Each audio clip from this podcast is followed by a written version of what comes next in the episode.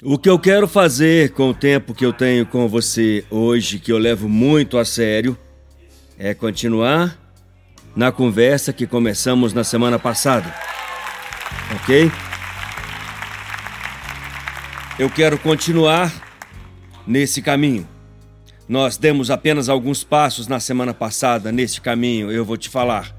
Há tanto nisso que Deus está me mostrando e não se preocupe se você não estava aqui semana passada, você pensa, oh não, vou ficar perdido, não vou saber do que você está falando. Você vai, você vai entender tudo. Porque eu quero entrar numa escritura que é muito familiar hoje. E obrigado, equipe de louvor, podem se assentar. Eu quero ir para João capítulo 4. Ei, não vão aplaudir? Gostaram do louvor? Ok, pode assentar.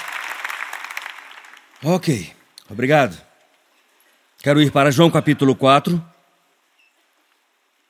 e compartilhar alguns pensamentos sobre o trabalho árduo da felicidade. O trabalho árduo da felicidade. E eu acho que eu contei semana passada que isso veio a mim enquanto eu andava de bicicleta. Mas quando você olha por toda a Bíblia e tudo que você vê, sabe? Nem todos os meus sermões começam a partir de uma passagem bíblica. Tenho que ser honesto com você. Uh, eu acho que os melhores sermões se parecem mais com a vida real do que com uma biblioteca. Então, não podemos abordar as coisas do ponto de vista apenas intelectual. Algumas pessoas acham que as coisas são mais espirituais se forem mais intelectuais. Elas dizem: Oh, isso foi muito profundo, isso que você disse. O que significa? Eu não sei, mas foi profundo. Como você sabe, porque eu não entendi, foi profundo. Tinha um membro da equipe que subia ao palco e a Holly disse que ele tinha o dom espiritual de confundi-la. Quando ele fala, ele sempre me faz pensar que eu não entendi nada.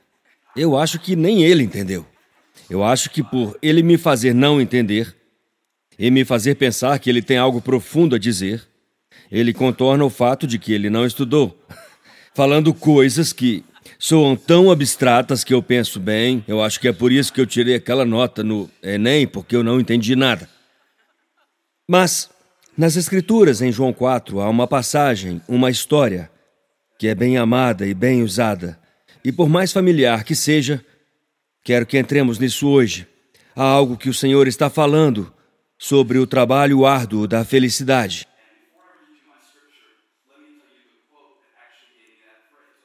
Não é um versículo bíblico que diz o trabalho árduo da felicidade. Eu estava assistindo um documentário quando essa citação foi feita. A pessoa disse: Foi uma coisa que demorou 70 anos para perceber que a felicidade é um trabalho muito árduo.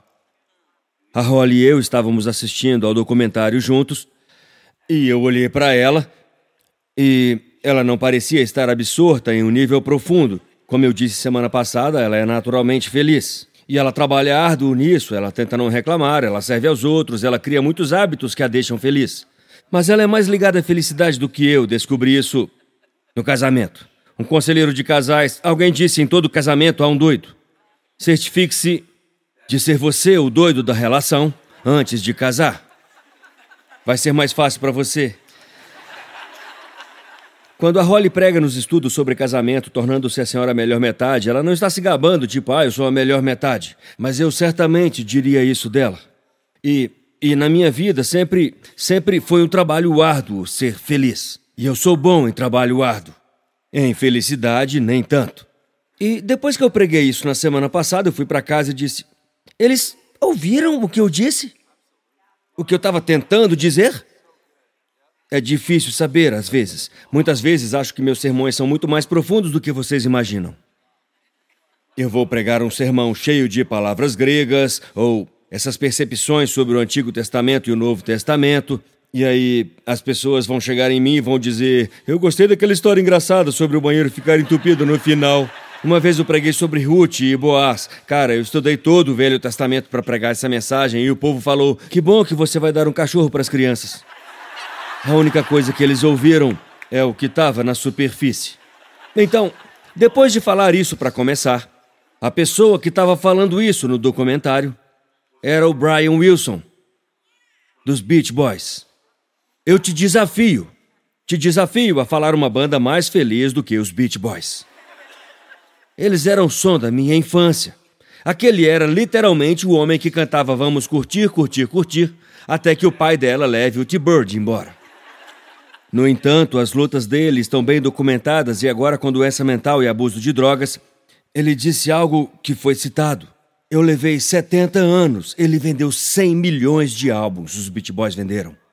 Ele escreveu ah, o que Paul McCartney disse ser a melhor música já escrita. Só Deus sabe o que eu faria sem você. Ele escreveu Good Vibrations. Pelo amor de Deus.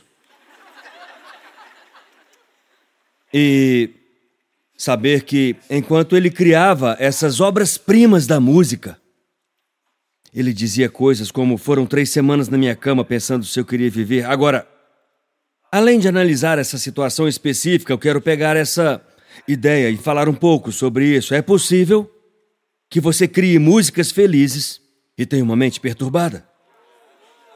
Também é possível que você tenha memorizado as Escrituras e tenha uma alma perturbada. Também é possível que você esteja sóbrio sabe, livre de algumas substâncias com as quais costumava lutar, mas lá no fundo, e é disso que eu quero falar um pouco mais profundo hoje. Em João capítulo 4, nós realmente experimentamos o que Jesus veio nos dar.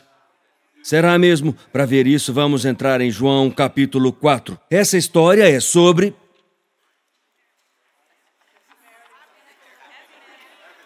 Eu tô testando vocês para ver o quanto eu vou ter que falar. Acho que vou ter que começar bem do princípio mesmo. Ok, tá bom, tá bom. Agora eu já sei. Esta é uma das histórias bíblicas mais famosas. A mulher no poço, a mulher em Samaria, no poço, com quem Jesus parou para falar e mudou a vida dela. E, e onde eu quero começar hoje vai ser um pouco diferente de onde nós terminamos. Então siga comigo, siga comigo, siga comigo, siga o pregador. Você pode seguir o pregador, toque alguém e diga siga o pastor. Toque alguém e diga siga o pastor. Aí sim. João capítulo 4, verso 1. Agora Jesus soube que os fariseus tinham ouvido que ele estava ganhando e batizando mais discípulos do que João, embora na verdade não era Jesus que batizava, mas seus discípulos. Então ele saiu da Judéia e voltou mais uma vez para a Galiléia. E ele teve que passar por Samaria, então ele chegou a uma cidade em Samaria chamada Sicar, perto do terreno que Jacó tinha dado a seu filho José. O poço de Jacó estava lá e Jesus, cansado da viagem, se assentou perto do poço. Era por volta de meio-dia. Quando uma mulher samaritana veio para tirar a água, Jesus disse a ela: Você pode me dar água?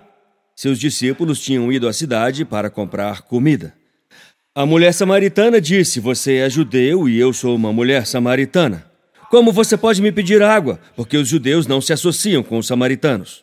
Jesus respondeu a ela: Se você conhecesse o dom de Deus e quem te pede água, você iria mudar essa atitude e pedir a ele, e ele te daria a água viva. Senhor, disse a mulher, você não tem nada para pegar, e o poço é profundo. De onde você pode pegar essa água viva? Você é maior que nosso pai Jacó, que nos deu o poço e bebeu dele ele mesmo? Ele não precisava que alguém desse um balde para ele, ele tinha seu próprio balde. Você é maior do que Jacó? Como fez também seus filhos e seu gado. Jesus respondeu: Isso é esta escritura: Todos que beberem desta água terão sede novamente. Mas quem beber da água que eu lhes der, nunca mais terá sede. Na verdade, a água que eu lhes der se tornará nelas uma fonte de água que flui para a vida eterna. A mulher disse: são 42 versículos, pessoal, eu só vou ler os primeiros 24. A mulher disse a ele: Senhor, me dê desta água, para que eu não tenha mais sede e tenha que continuar vindo aqui para pegar água.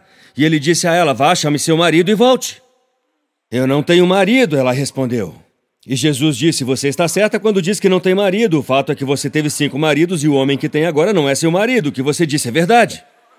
Chegando um pouco mais perto agora. Senhor, a mulher disse: Posso ver que é um profeta. Nossos ancestrais adoraram nesta montanha, mas vocês judeus afirmam que o lugar onde devemos adorar é em Jerusalém. Mulher, Jesus respondeu, acredite em mim, é chegado o tempo onde você vai adorar o Pai, não nesta montanha nem em Jerusalém. Vocês samaritanos adoram o que não conhecem, nós adoramos o que conhecemos, pois a salvação vem dos judeus. No entanto, é chegado o tempo e é agora. Quando os verdadeiros adoradores adorarão o Pai em espírito e em verdade, pois estes são o tipo de adoradores que o Pai procura. Deus é espírito e seus adoradores devem adorá-lo em espírito e em verdade. Vamos parar aqui. O tópico de hoje é mais profundo do que você imagina. Mais profundo do que você imagina. É mais profundo do que você imagina. Em defesa aos discípulos, eles não sabiam para onde tudo isso estava indo. Em defesa aos discípulos, eles tinham mais fé do que a maioria de nós vai demonstrar, deixando as vocações para as quais eles treinaram e escolheram a fim de seguir alguém cuja vida encontraria um fim violento. Ao mesmo tempo em que eu os elogio por sua coragem, eu gostaria de registrar que não há nada óbvio nas Escrituras que me faça pensar que os discípulos eram particularmente perceptivos. O que estou tentando dizer é que eu não acho que os discípulos eram muito profundos. Não estou dizendo que eram burros. Mas também não posso afirmar exatamente que eles eram profundos. Para te dar um exemplo de como eles tendiam a ser um pouco menos do que profundos, não estou dizendo que eles eram burros. Não estou dizendo que eles eram rasos. Só estou dizendo que muitas vezes, se você ler as Escrituras, Jesus parecia estar operando em um nível e eles estavam operando em outro. Eles ficavam tentando alcançá-lo praticamente todo o caminho até a cruz quando ficaram surpresos por ele ter morrido mesmo com ele contando a eles. Isso, isso é um bom exemplo. Ele falou um dia a eles: Eu tenho que ir a Jerusalém e morrer. Então eles andam um pouco pela estrada. Ele vê que estão conversando e pergunta: Do que vocês estão falando? Eles disseram: A gente estava só. tentando descobrir quem pode se assentar à sua direita quando você entrar no seu reino. Então não eram muito profundos. Brigando por posição, status e coisas assim. Uma vez eu estava estudando, assim como essa semana, Jesus disse: Cuidado com o fermento dos fariseus e dos saduceus e de Herodes. Ele estava falando sobre as coisas que você deixa em seu coração que tomam conta e de precisar ver um sinal em vez de só crer em Deus com a fé de uma criança. Então ele disse: Cuidado com o fermento. Eles olham um para o outro e dizem: É porque você esqueceu de embalar o pão. Não tão profundo. Mesmo nessa passagem que acabamos de ler, é impressionante para mim, talvez não para você, mas é impressionante para mim, um detalhe de que enquanto ele está mudando a vida da mulher, tudo o que eles pensavam era no almoço. Eu não estou dizendo que eles eram maus, não estou dizendo que eles deveriam estar em jejum, e muito menos estou dizendo que eu teria feito melhor. Porque depois que eu pregar para você, eu vou almoçar também, eu não vou sair daqui e pregar num restaurante, eu vou para casa comer. É o que eu vou fazer daqui a pouco, eu vou para casa comer. Então eu não estou criticando os discípulos, eu só estou tirando um momento para fazer uma pausa e dizer que nas Escrituras, muitas vezes Jesus estava pensando um pouco mais profundo do que os discípulos. E eu falei isso para fazer a pergunta: Jesus está pensando um pouco mais profundamente sobre a sua situação do que você está pensando sobre sua situação nesse momento? E será que ele vê isso como você vê? Ele vê como você vê. Com os meus filhos, eu tenho que estar bem com o fato de que os meus discípulos, Abby, Graham e Elijah, ok, eu não tenho 12, três é suficiente para mim. Eu não sei como ele suportou 12. Ele tinha 12 dessas crianças correndo por aí. Eu vou sentar à direita, você não trouxe o pão. Imagina o que você faria se tivesse 12 desses. Eu tenho três e eu amo eles profundamente, mas eles me frustram grandemente. Agora, uma coisa que eu aprendi: alguém aqui tem filhos pequenos, filhos pequenos, filhos pequenos. Quando eles ficarem um pouco mais velhos, eles vão implicar com você. Eles vão começar a tirar sarro de você, e é completamente normal para o desenvolvimento da criança começar a tirar sarro do pai. Porque é assim que a criança diferencia e individua. Não sei se essa palavra existe, eu só segui o fluxo. Me fez soar profundo, individuar. Você tem que individuar para que possa matricular pontificar. O que eu estava dizendo? Ah, com os meus filhos. Eles, eles, eles me amam. Escutem, nós temos um lar de respeito. Às vezes fazemos graça, não quero dar o exemplo errado. Nossa casa é muito respeitosa, muito amorosa, muito calorosa. E eles, eles, eles me amam. Eu acho que eles me admiram. Eu acho que eles pensam que eu sou o melhor pai do mundo. Eles falam isso no dia dos pais. Mas, ah, em muitas ocasiões, o único momento onde eles se dão bem é quando eles se juntam para bater em mim. E eu tô bem com isso, porque sou como Cristo. Se eu tiver de subir naquela cruz para unir três crianças que ficam brigando o tempo todo, para que elas possam tirar sarro da idade que eu tenho. Eu não tenho vergonha da minha idade a propósito. Ok? Oh, você tá ficando velho. A velhice é o objetivo. Eu não morri. E o que é que você fez?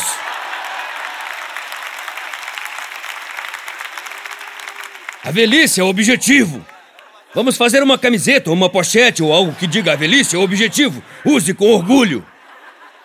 É, é. Mas eles tiram sarro de mim. Pai clássico. Eles falam, pai clássico. Só o papai para dizer isso. Você ouviu o papai dizendo isso? Eles zombaram de mim nesse verão nas férias. Tem tantas coisas boas para contar, mas eu quero falar sobre essa. Toda vez que eles queriam nadar no mar, eu ia com eles. A Holly não ia. Eu ia. Eu tô apontando que nem sempre ela é a mãe mais perfeita. Mas adivinha só? Porque eu fui para o mar e fui motivo de zoeira para eles. Olha o que acontecia toda vez que íamos entrar. Toda vez que íamos entrar. Toda vez que íamos entrar no mar. Em dez minutos eu dizia para eles: Voltem aqui! Vocês estão muito longe! Vocês estão muito longe! Voltem aqui! Pai clássico. Eles viravam os olhos. Ah, pai, qual é? Fica tranquilo. A Abby estava pendurada nas minhas costas e eu gritando pro Elijah Graham: Voltem, vocês estão muito longe! Tem uma correnteza! Não tem mais ninguém aqui! Além de nós, significa que não somos muito espertos! Não é uma boa hora para nadar no mar! Venham embora! Eu não consigo ver vocês aí! Eu sei que sabem nadar e são mais altos que eu, mas são seu pai! Venham logo pra cá! Tá muito longe! Voltem pra cá! A Abby estava pendurada nas minhas costas e ela diz: Pai, se acalma, não é tão fundo. Então eu coloquei ela no chão.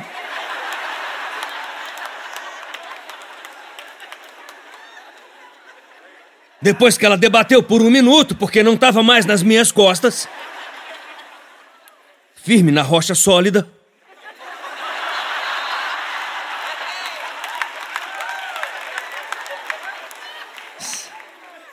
Você sabe como ficamos arrogantes, nos achamos demais e pensamos que dominamos tudo, mas na verdade é sobre onde estamos firmes. Quando eu coloquei no chão, quando a coloquei no chão, ela se debateu um pouco. E eu disse a ela: É mais profundo do que você imagina. É mais profundo do que você imagina. Os discípulos descobriram o quão profundo era quando Jesus partiu para o céu e eles tiveram que fazer as coisas que eles tinham visto ele fazer, sem ele lá para corrigi-los quando estragavam tudo. Agora, Pedro, se você cortar uma orelha, ela vai continuar cortada, pois Jesus não vai lá consertar. Uma vez eles foram expulsar demônios, eles viram como Jesus fazia e tentaram fazer igual, mas não conseguiram. Então voltaram dizendo: Por que não conseguimos fazer isso? Ele disse: Esse tipo só sai por oração e jejum. Vocês achavam que eram os movimentos. Vocês me viram colocar as mãos e ouviram o que eu disse, ou talvez tenham copiado minha inflexão de voz. Não é nesse nível. É mais profundo do que você imagina. Acabamos de ler um texto que parece ter cerca de 40 versículos sobre algo tão simples como servir água. 40 versículos sobre algo que acontece todos os dias quando você vai a um restaurante ou até a sua geladeira. 40 versículos. Agora, por que eu amo revisitar as velhas escrituras? Não é porque eu quero uma semana de folga dos estudos. É porque a mesma coisa que fazemos em nossas vidas, muitas vezes fazemos com a palavra de Deus, nós selecionamos. Nós selecionamos. Nós selecionamos. Nós rolamos. Nós selecionamos e nós rolamos. Não conhecemos ninguém de verdade. Nós selecionamos e rolamos. Nós realmente não lemos nenhuma notícia Nós selecionamos as manchetes e rolamos para a próxima. Então desenvolvemos ideologias inteiras e sistemas de crença sobre o que aconteceu e julgamentos sobre as pessoas, porque nós selecionamos e rolamos, como os fariseus a propósito, nos primeiros versículos que eu li. Eles ouviram que Jesus batizava mais pessoas do que João Batista. E nem era Jesus que fazia o batismo pessoalmente. Mas desde quando a verdade entrou no caminho de um boato divertido, eles começaram a falar, eles começaram a se mover e Jesus vai para Samaria. Agora, essa passagem, por um lado, é uma descrição geográfica de como Jesus viajou para a Galiléia, onde ele baseou seu ministério. Mas é mais profundo do que você imagina. Por exemplo, você sabia que a maioria dos judeus, em vez de passar direto por Samaria, se eles estavam indo para a Galiléia, eles davam a volta de Samaria e isso levava o dobro do tempo. Eles não passavam por Samaria porque eles, a Bíblia até disse isso, não gostavam nem se associavam com os samaritanos. Você lê isso e pensa, bem, isso é errado. Parece que eles eram fanáticos, parece que eram racistas, parece que eram classicistas religiosos, parece que eles tinham um problema. E eles tinham. Mas para realmente entender até mesmo a profundidade do porquê deles darem a volta de Samaria em vez de passar por lá, você teria que pegar tudo e voltar para 700 antes de Cristo. Assim, isso foi sete séculos antes de Jesus aparecer para falar com esta mulher e entender como o ambiente religioso de Samaria tinha sido povoado com aqueles que não adoravam o verdadeiro Deus. Então, quando eles foram tirados de Samaria, que era como o reino do norte, era um reino dividido, Israel era um reino dividido, e a divisão foi profunda. Porque no momento em que foram tirados de sua pátria, algumas outras pessoas foram trazidas, e quando eles voltaram, eles começaram a se casar e a se misturar, e muitas das pessoas que estavam em Samaria adoravam outros deuses. Então, quando os judeus não quiseram se associar com os samaritanos, era porque eles não queriam ser arrastados pelos costumes dos samaritanos, não porque eles eram tão disfuncionais em seus corações que não gostavam deles. Agora você começa a ver através dos olhos do povo judeu, porque eles evitavam aquele certo lugar chamado Samaria. E você começa a entender porque em sua vida você evita certas coisas também. Por que você não termina as coisas? Por que você não começa coisas novas? Por que você não ama de novo? Por que você não confia de novo? Por que você não volta a se expressar? Por que você não vem à igreja? É mais profundo do que parece. E é mais profundo do que você imagina. Tenha muito cuidado com a sua pressa para julgar alguém de cuja jornada você não compartilha.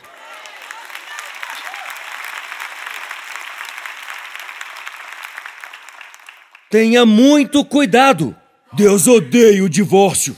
Tenha muito cuidado ao esconder algo que se assemelha mais ao tipo de fanatismo pela qual os fariseus eram conhecidos por baixo do que parece espiritual sobre uma situação que já partiu o coração da pessoa em cujas feridas você está derramando sal.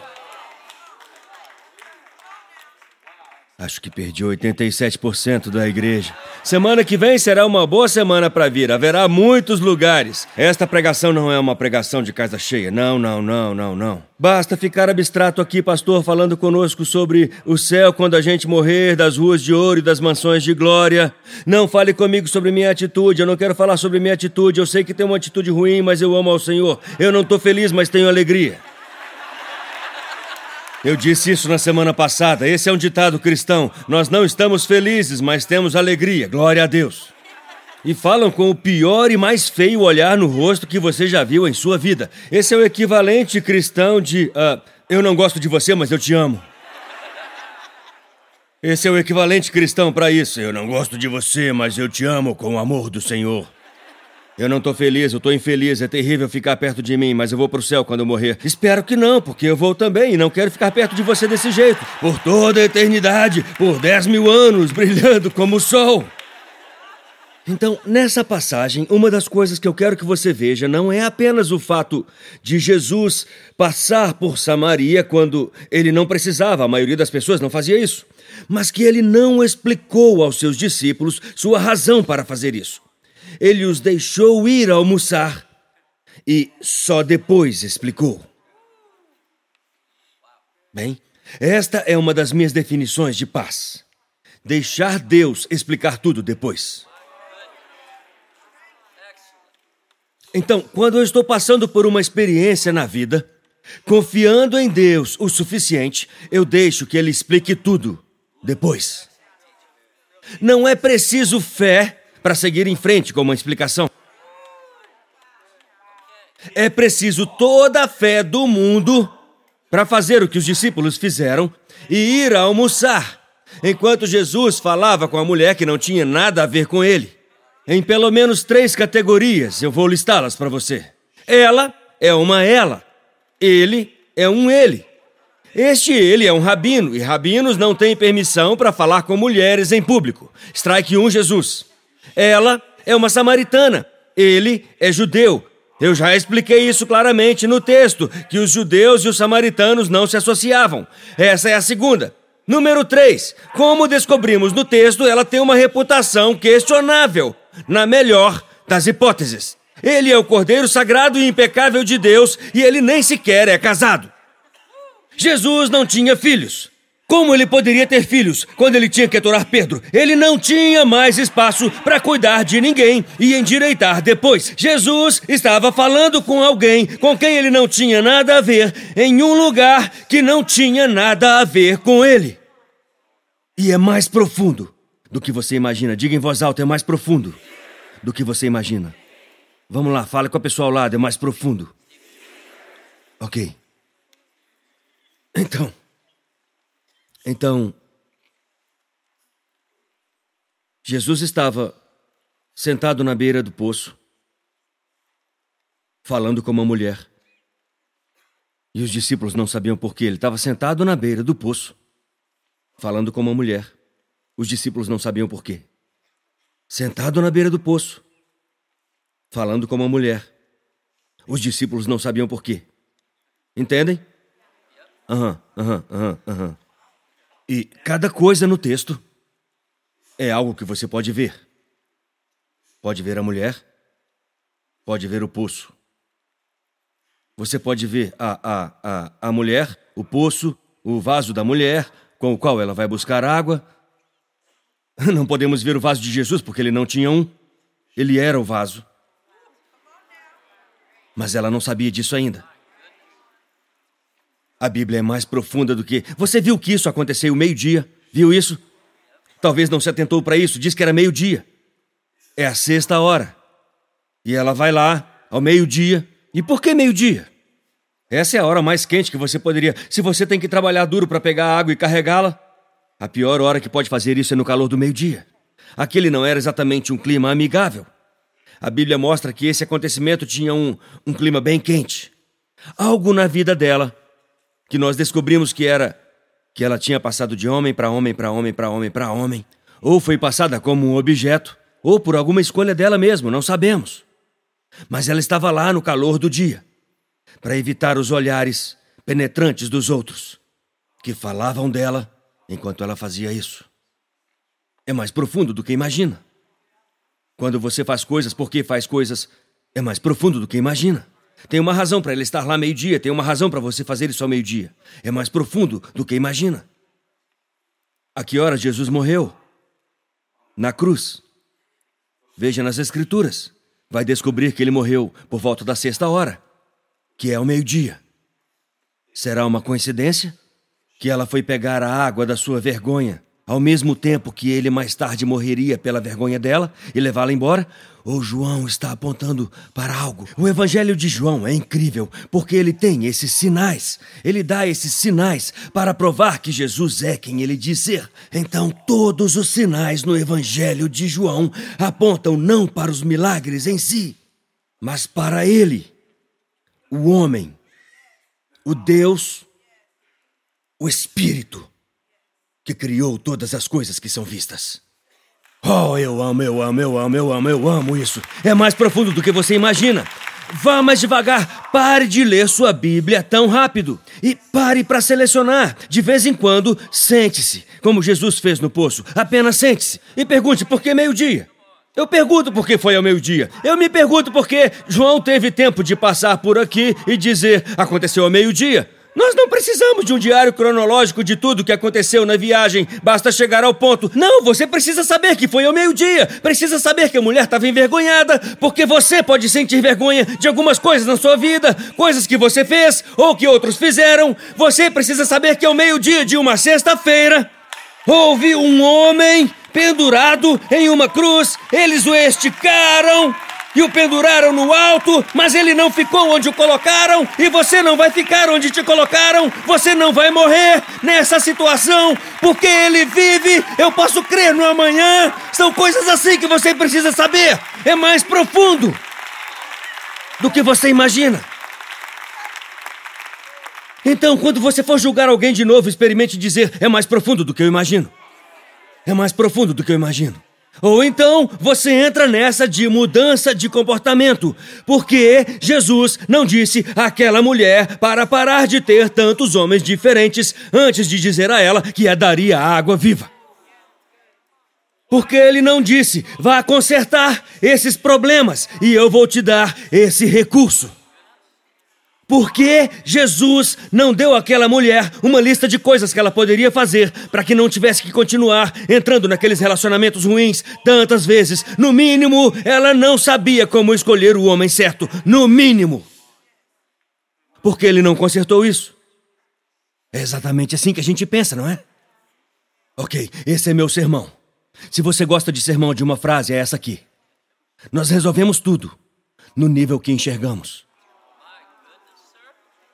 Nós resolvemos tudo no nível que enxergamos. É por isso que eu quis falar sobre felicidade. Porque você pode ver o poço, você pode ver a mulher, mas o que você não pode ver é o que está acontecendo dentro, onde Jesus aponta e diz: Eu quero consertar isso, eu quero trabalhar nisso. E até que você entenda este princípio nas Escrituras, você vai colocar um rótulo religioso sobre os métodos de mudança de comportamento que vão sempre manter você voltando ao poço errado para ser feliz. Eu espero que goste de me ouvir pregar, mas eu não quero que você precise que eu pregue.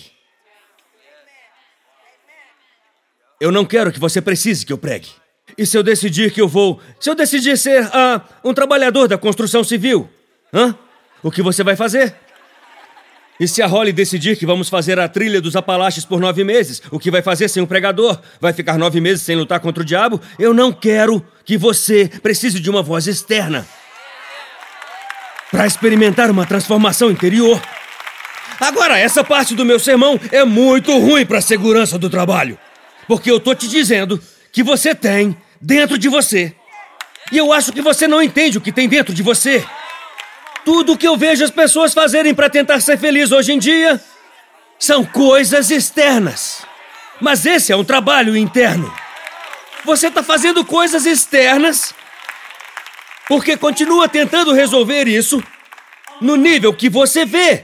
Você vê pessoas que parecem felizes, você vê pessoas que parecem parecem extasiadas, pessoas que parecem bem-sucedidas, pessoas que parecem super organizadas. Então, como você vê os objetos que eles postam para dar esta ilusão de sucesso, acho que elas estão compensando, porque acho que se você realmente tem, você nem precisa postar aquilo. Isso é o que eu acho. Isso é o que eu acho. Eu acho que o povo posta demais. Isso é o que eu acho. Isso é o que eu imagino. Isso é o que eu imagino. Mas é mais profundo do que eu imagino? Porque realmente não vemos com o que estão lutando. Você não vê a luta deles. Então você fica tentando consertar o que vê, mas você realmente não entende com o que você ou com o que eles estão lutando. Ok? Então pare de discutir. Pessoas casadas, acenem para mim. Acenem para mim como se fosse a melhor decisão de sua vida quando disse eu aceito. Oh, não foi agora? Vou te ensinar algo rápido. Alguém aqui é recém-casado? Quer dizer, vocês ainda estão com um monte de coisas embaladas e não sabem se isso. onde isso vai dar. Sabe, vocês ainda estão descobrindo. Olhe para ela. Eu vou, vou te fazer um favor, ok? Você vai me dar um presente depois disso, porque é muito bom. Você pode economizar muita terapia com que estou prestes a te dar. Ela é mais profunda do que você imagina. Não se acomode. Nem pare de ficar curioso sobre quem ela realmente é, porque você ainda nem a conhece.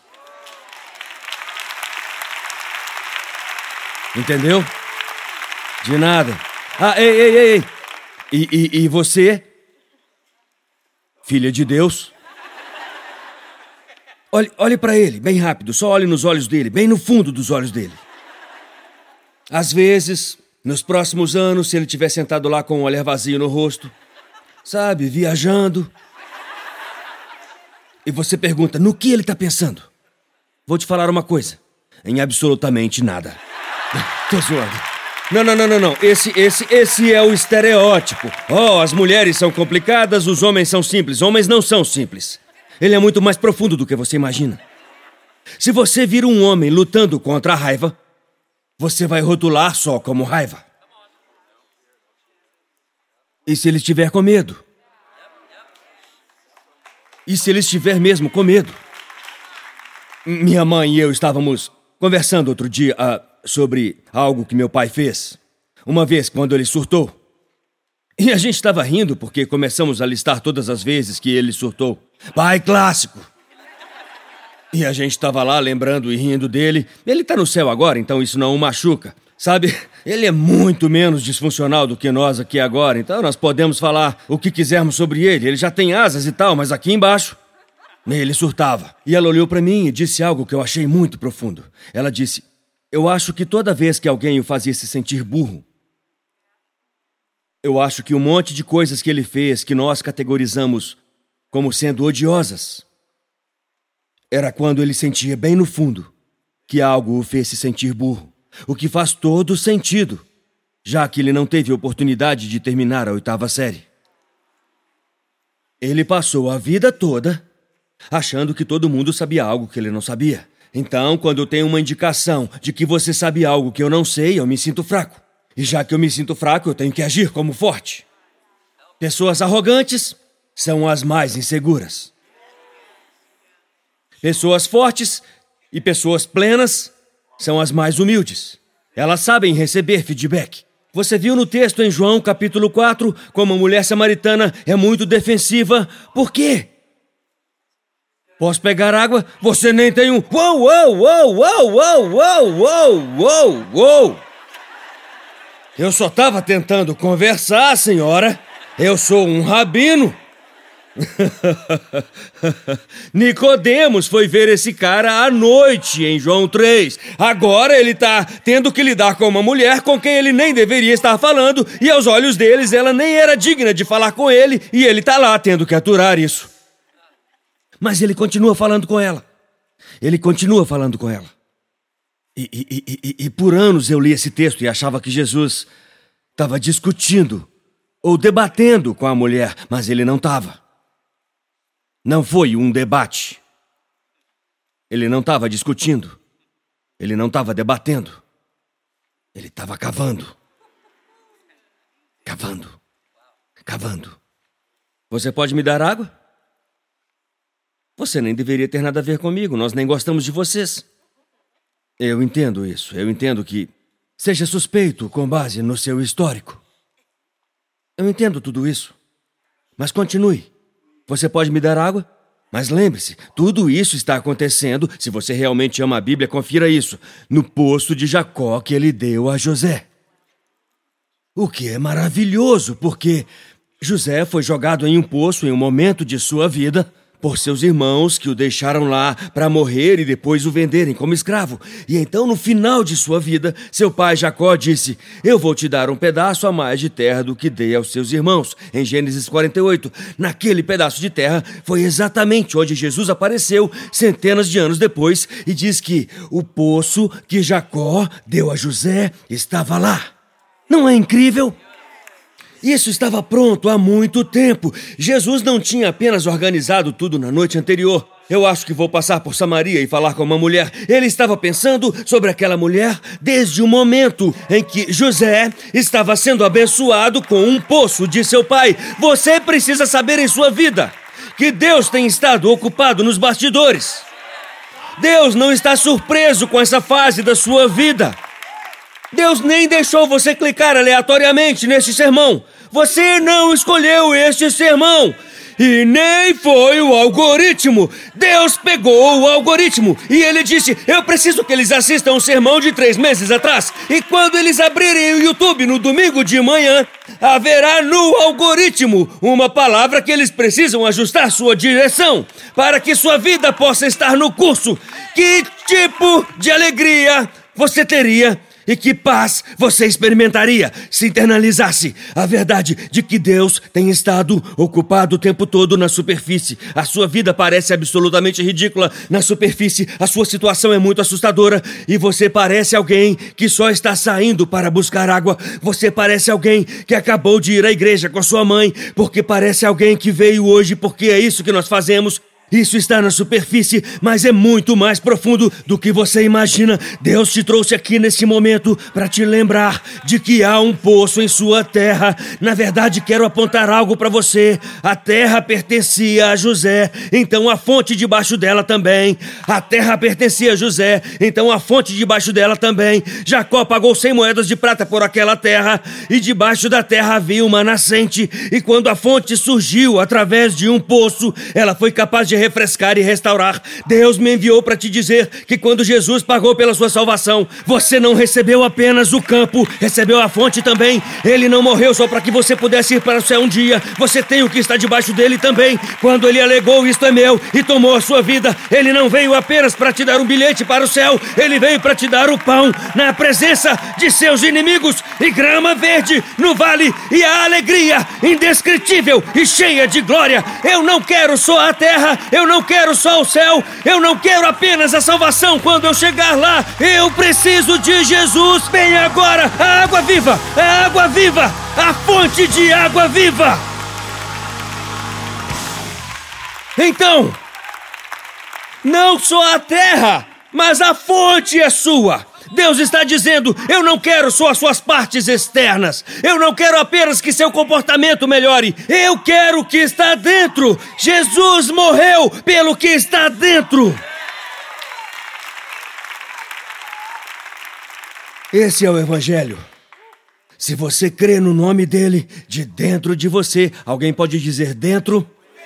Coloque essa palavra bem aí em seu espírito: dentro. Dentro. Você acha que se conseguir um poço melhor vai ser feliz? Ou como aquela mulher. Você nem tem um vaso. Viu como nós ficamos fixados no que podemos ver? O nível que você vê determina o nível que você resolve. É por isso que você continua clicando em todos os vídeos que dizem como ser feliz, comendo mais pizza, fazendo menos exercícios. Isso é uma isca. Porque o mundo é isso. Ele te faz voltar quando ficar com sede de novo. Tá me ouvindo? Então continuamos clicando em coisas e tentando coisas. Quantos aqui já fizeram pelo menos três dietas esse ano e ainda nem é novembro? Tá tudo bem, eu fiz também. Porque a próxima coisa vai consertar tudo. A próxima coisa, oh, são meus macros, oh, são meus micros, oh, são. Quer saber? Estou dizendo que você pode contar tudo o que quiser por fora e é maravilhoso. Tudo isso é maravilhoso e tudo isso é ótimo. Mas você já parou para se perguntar o que está debaixo disso? Você ficou correndo como eu na semana passada com o desentupidor? Essa história que eu contei na semana passada, tanta coisa profunda que eu disse no sermão, e a única coisa que eu ouvi sobre isso foi: foi engraçado quando você gritou com seus filhos sobre o banheiro. Eu contei essa história, foi embaraçoso e eu ainda estou envergonhado com isso. Depois de desentupir o banheiro e gritar com as crianças: quem fez isso no banheiro e deixou aqui, fechou a tampa, e depois de tentar consertar eu não consegui consertar e descobri que não era culpa deles, e não era culpa do banheiro, e que a bomba estava quebrada. E a única maneira de eu consertar a situação era lidar com isso no nível que eu não conseguia ver. Isso significa que eu poderia ter tirado o telefone deles por uma semana. Vocês não deviam ter feito aquilo no banheiro. É desleal que alguém faça isso no banheiro. E vocês podiam ter me contado que não deram descarga. E não foi isso. Estava entupido em outro lugar. Você pode gritar, pode berrar, pode brigar, pode comprar, pode tentar, pode chorar, você pode fazer tudo o que quiser. Mas você vai continuar voltando e ficando com sede. É, e ela disse: Eu já tentei com cinco homens. E ainda estou com sede. E com o que estou agora, não tenho muita certeza. Jesus então disse: Bom. Porque agora você provavelmente já desistiu da ideia de que você vai ser feliz quando você tiver alguém. Talvez agora você esteja pronta para admitir que é mais profundo do que você imagina. Eu não consigo entender isso sozinho. Eu não, não consigo estruturar meu caminho para isso. Estrutura é ótimo. Eu não consigo me encaixar nisso. Se encaixar é ótimo. Eu não posso ficar comprando tudo isso. Comprar é maravilhoso. Estou esperando a Holly dizer amém. Não seja hipócrita agora. Você sabe, você sabe que tem coisas na minha porta todos os dias. Mas não é isso que faz a Holly feliz. Não é isso que vai te fazer feliz. Não de uma forma que vai durar. É mais profundo do que você imaginava. Agora, às vezes, não é tão profundo. Nem tudo é tão profundo. Não tanto quanto você faz parecer. Cara, sinto que o diabo tá lutando comigo com o espírito de exaustão. Você ficou assistindo Netflix até quatro da manhã? Esse é o espírito da Netflix. É diferente, certo? Você sabe disso. Ah, não, cara, eu fico ansioso o tempo todo. Eu acho que sete xícaras de café antes das sete e meia da manhã não é a melhor maneira de combater a ansiedade. Eu cancelo o espírito da cafeína em nome de Jesus. Eu quebro todo o jugo da cafeína em nome de Jesus. Mas se você tomar, como que vai ser liberto disso? Se você continuar tomando, eu tô pregando para mim mesmo, porque às vezes eu falo assim: Deus, eu tô tão ansioso, eu não sei o que fazer, eu sinto que o diabo tá vindo contra mim. não, não é o diabo, é a Coca Diet.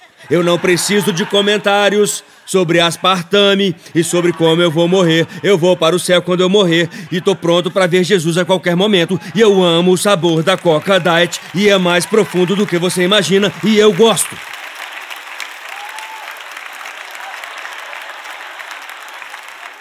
Eu gosto. Pai clássico. Calma. A gente tá nadando bem. Calma aí, qual é o problema? Calma aí, pastor, você fica aí gritando e berrando, esbravejando e tudo mais. Não precisa de tudo isso, não precisamos de tudo isso. Não é tão profundo. Ok, Abby, vê se dá pé. A vida vai te colocar em uma situação onde você vai, a partir desse ponto, saber da sua necessidade de algo onde se firmar. Essas águas são mais profundas do que você imagina. Eu estava conversando com um jovem outro dia e ele disse: Eu não fico deprimido. Por que você iria querer ficar deprimido? Como se a depressão fosse um desejo. É uma doença. É uma doença. Você entende que muitos dos problemas de saúde mental com os quais lidamos hoje não é como se as pessoas estivessem escolhendo. Existem comportamentos, existem gatilhos. Mas no centro disso, a gente pode ter um momento de tentar entender o que realmente está acontecendo na vida delas, na sua vida. Enquanto você está nisso, você poderia parar de ser tão duro consigo mesmo. Você está indo muito bem, apesar de tudo. Eu acho que vocês precisam de terapia porque só três bateram palmas. Acho que precisam de terapia. Eu não posso pagar para toda a igreja fazer terapia. 75, 75, são muitas horas. Eu não posso, eu não posso, eu não posso fazer isso. Você vai ter que me ouvir dizer isso do púlpito, porque alguns de vocês não permitem que ninguém lhes diga isso. Você está tentando resolver as coisas no nível que você vê, mas é mais profundo do que você imagina. Você não pode ver nada além dos sintomas. Então você continua alimentando os sintomas, entorpecendo os sintomas, comprando os sintomas, gritando com as pessoas por causa dos sintomas. Desculpa aí, mas o pecado é mais profundo do que você imagina. Você não prega o suficiente sobre o pecado nessa igreja, devia pregar mais. Bem, eu acho que você já sabe bastante, já que é um especialista. Pregue sobre o pecado. Muitos dos sermões que eu ouço que estão falando contra o pecado, eles só estão selecionando. Tudo o que estão fazendo é dizer: ok, você está cometendo adultério, pare com isso. Como eu paro de cometer adultério? Quando a razão pela qual eu faço isso é algo sobre o qual você não me ensinou a tratar. Pare! A gente teve um culto de jovens essa semana na igreja, foi maravilhoso. E vou te contar, deu vontade de fazer uma sessão só com os pastas para poder fazer algo só sobre pornografia. Não olhe para mim, você trouxe seus filhos aqui, você podia ter deixado eles na salinha. Não é culpa minha se você não confia nos nossos voluntários, eles são certificados. Ok? Você tomou essa decisão. Mas eu gostaria de poder fazer algo com os rapazes sobre pornografia, porque eu acho que tem uma mensagem melhor do que não faça. Somos tão superficiais na igreja. Sexo é sujo, desagradável, nojento, feio, então guarde para o seu marido, certo? Hã? Ninguém me ensinou que o Espírito Santo me ajudaria na luta contra isso. Ninguém nunca me ensinou que existem padrões que eu posso colocar no lugar. Ninguém nunca me ensinou que eu preciso mais do que orações, eu preciso de pessoas que me ajudem quando estou fraco. Ninguém nunca me ensinou isso. Tudo o que você quer fazer é julgar as pessoas derrotadas e desencorajá-las ainda mais. Mas é mais profundo do que você imagina.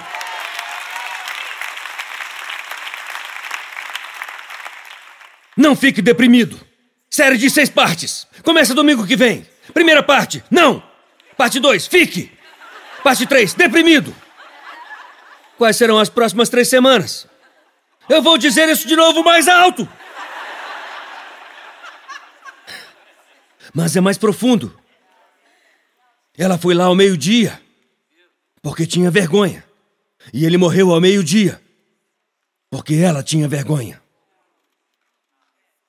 E ele vem até você na luz para te mostrar com o que realmente você está lidando. Ele estava cavando. Posso pegar água? Por que você está me pedindo água assim como um homem? E ele estava cavando, estava cavando. Eu sei que por baixo dessa atitude, eu sei que por baixo dessa tristeza, há uma profunda decepção com o que você achava que iria saciar sua sede que você achava que iria satisfazer a sua alma. Não. Funcionou. Que quem você pensou que nunca te abandonaria te deixou em pedaços. Eu sei disso, ele diz. E eu vejo isso. Você tentou resolver isso no nível que você vê. Agora nós vamos resolver no nível que ele vê.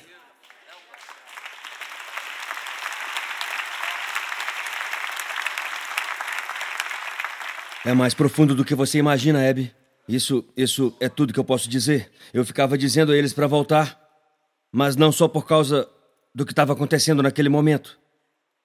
Você se lembra de Cinnamon Beach, dois verões antes, nas férias de primavera? A gente estava lá e a maré veio. Vocês se lembram de quando começaram a nadar? E depois eu disse: achei que todos nós íamos morrer. Eu estava com medo. Eu não transpareci o medo enquanto estávamos lá. A gente estava nas férias de primavera, dois anos antes disso.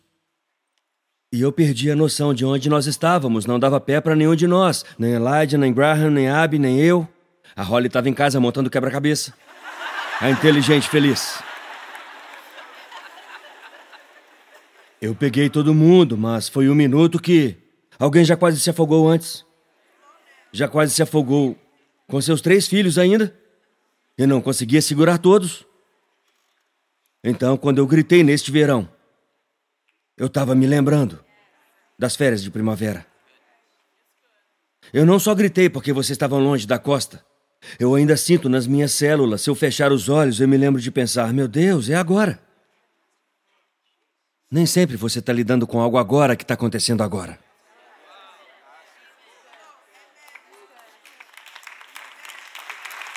É. É mais profundo do que você imagina. Jesus pode te ajudar a lidar com isso. Ele não disse à mulher, eu vou te encontrar no céu um dia. Ele disse, vá buscar seu marido. Ela disse, eu não tenho marido. Eu sei, você já teve cinco e o que tem agora não é seu marido. Ela disse, você é um profeta. Ela achou que ele era um profeta porque ele falou do passado dela. Eu acho que ele era um profeta porque ele conhecia o futuro dela.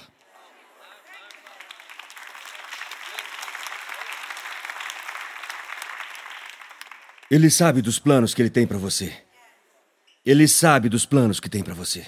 E é mais profundo do que você imagina. Ele sabe como vai resgatar esta fase na vida do seu filho. E o que ele está fazendo é mais profundo do que você imagina. O Senhor me disse outro dia: você precisa, você precisa começar a respeitar as raízes. Tudo que você procura na vida para me louvar é o que você consegue ver acima da superfície. Comece a me louvar mais pelas coisas que estou fazendo mais profundo em sua vida. Comece a me louvar mais pelas coisas que estou ensinando. Está ouvindo? Que pode levar você adiante. Comece a me louvar mais pelas coisas que eu vou te explicar depois. Então, louve a Deus agora pelo que ele te explicará depois. Isso é um princípio de fé. Eu te louvo agora. Você pode me explicar depois. Eu te louvo agora e vou entender isso depois. Eu te louvo agora e vou entender depois. Eu te louvo agora. Dói agora, mas você vai me curar depois. Eu te louvo agora porque essa é a base. Eu te louvo agora porque essa é a fundação. Afinal, se Deus está construindo algo incrível na minha vida, a primeira coisa que ele vai fazer é cavar. Isso não é o diabo, é Jesus cavando. Você tem um poço do lado de dentro. Você tem algo especial do lado de dentro.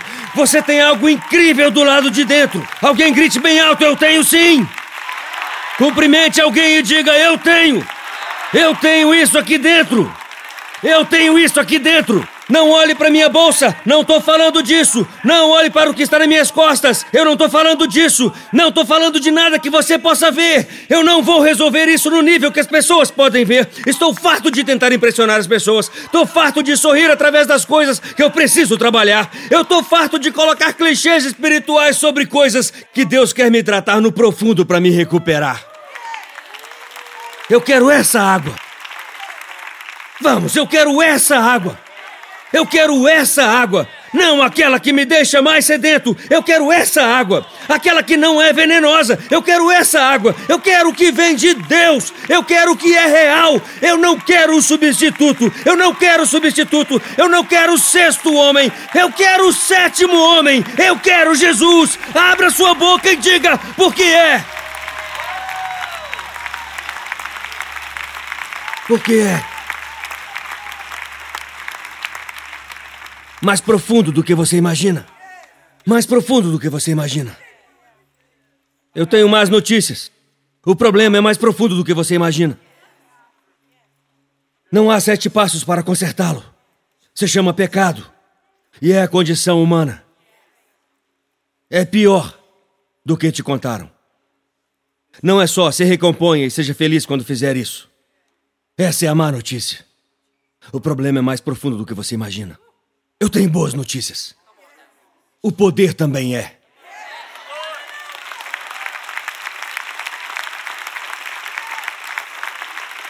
O poder também é.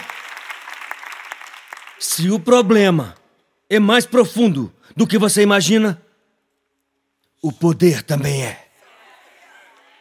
Ele não vai acabar. A paciência de Deus não vai acabar. Ele vai ficar aqui o dia todo se for preciso. Ele vai ficar aqui o dia todo, ele vai cavar o dia todo até descobrir seu verdadeiro eu. Ele vai cavar camadas passadas de pretensão, ele vai cavar por todas as personas, ele vai derrubar tudo aquilo que você inventou para evitar que você fosse visto, ele vai arrancar cada folha de figo, ele virá até que aquela coisa na sua vida que estava de pé, que foi erguida como fachada, seja demolida e tudo que você tiver for a fé.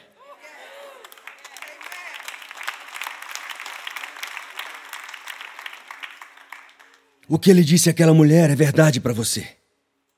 É mais profundo do que você imagina.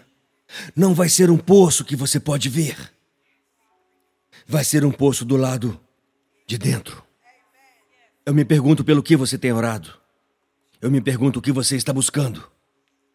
O reino de Deus está dentro de você. O Espírito de Deus está em você.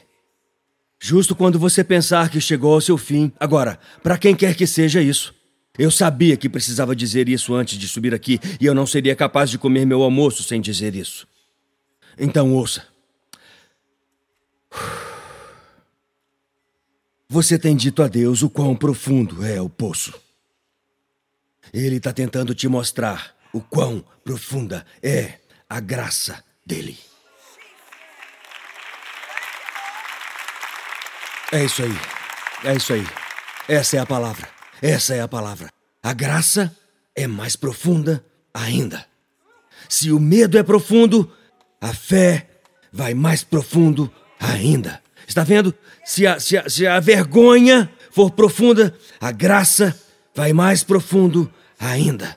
Mais do que você pensa, mais do que você imagina, de acordo com ele, é capaz de fazer imensuravelmente mais, é mais profundo do que você imagina. Essas sementes que você está plantando e que acha que ninguém percebe, estão caindo no solo agora. Você deve respeitar esse processo. Apenas continue regando tudo que você plantou com suas lágrimas e confie em Deus para te explicar isso tudo depois. É mais profundo do que você imagina.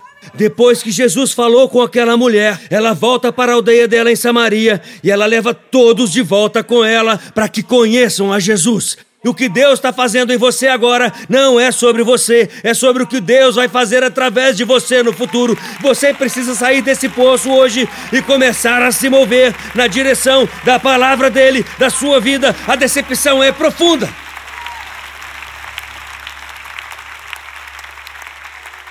Mas a graça dele é mais profunda. Vamos orar. Receba a água viva hoje. Oh, Pai, que. Que verdade. Que não é sobre em qual montanha nós adoramos. Não é sobre o vaso que nós carregamos. É sobre qual água que existe dentro de nós. Eu te louvo por me mostrar isso de novo essa semana. Eu precisava aprender isso essa semana, Deus. Eu comecei a pensar: preciso que entre mais dinheiro, então vou me sentir seguro. Preciso endireitar aquela pessoa, então vou sentir paz. Eu tenho que acalmar isso. Eu só tenho que passar por essa fase. Eu tenho que terminar isso. Você me disse para parar e me assentar na beira do poço e me lembrar do que está dentro de mim e trazer isso para estes homens e mulheres. Vamos ficar de pé. O Espírito de Deus está em você. O favor de Deus está em você. A mão do Senhor está sobre você. A promessa de Deus está sobre sua vida. Eu declaro isso agora em nome de Jesus. O problema é mais profundo do que você imagina. A promessa é maior do que você imagina. E eu digo que não vai chegar um dia, ela está aqui agora. Tem um poço dentro de você agora. Tem um poço dentro de você agora. Tem um poço. Ei, obrigado por nos assistir. Certifique-se de se inscrever no canal para que você não perca nenhum vídeo ou lives. Compartilhe esse vídeo com um amigo. Um agradecimento especial aos que têm ofertado generosamente. É por causa de vocês que este ministério é possível. Não há limite para o que Deus pode fazer através de nós quando nos unimos. Obrigado pelo seu apoio. Deus te abençoe.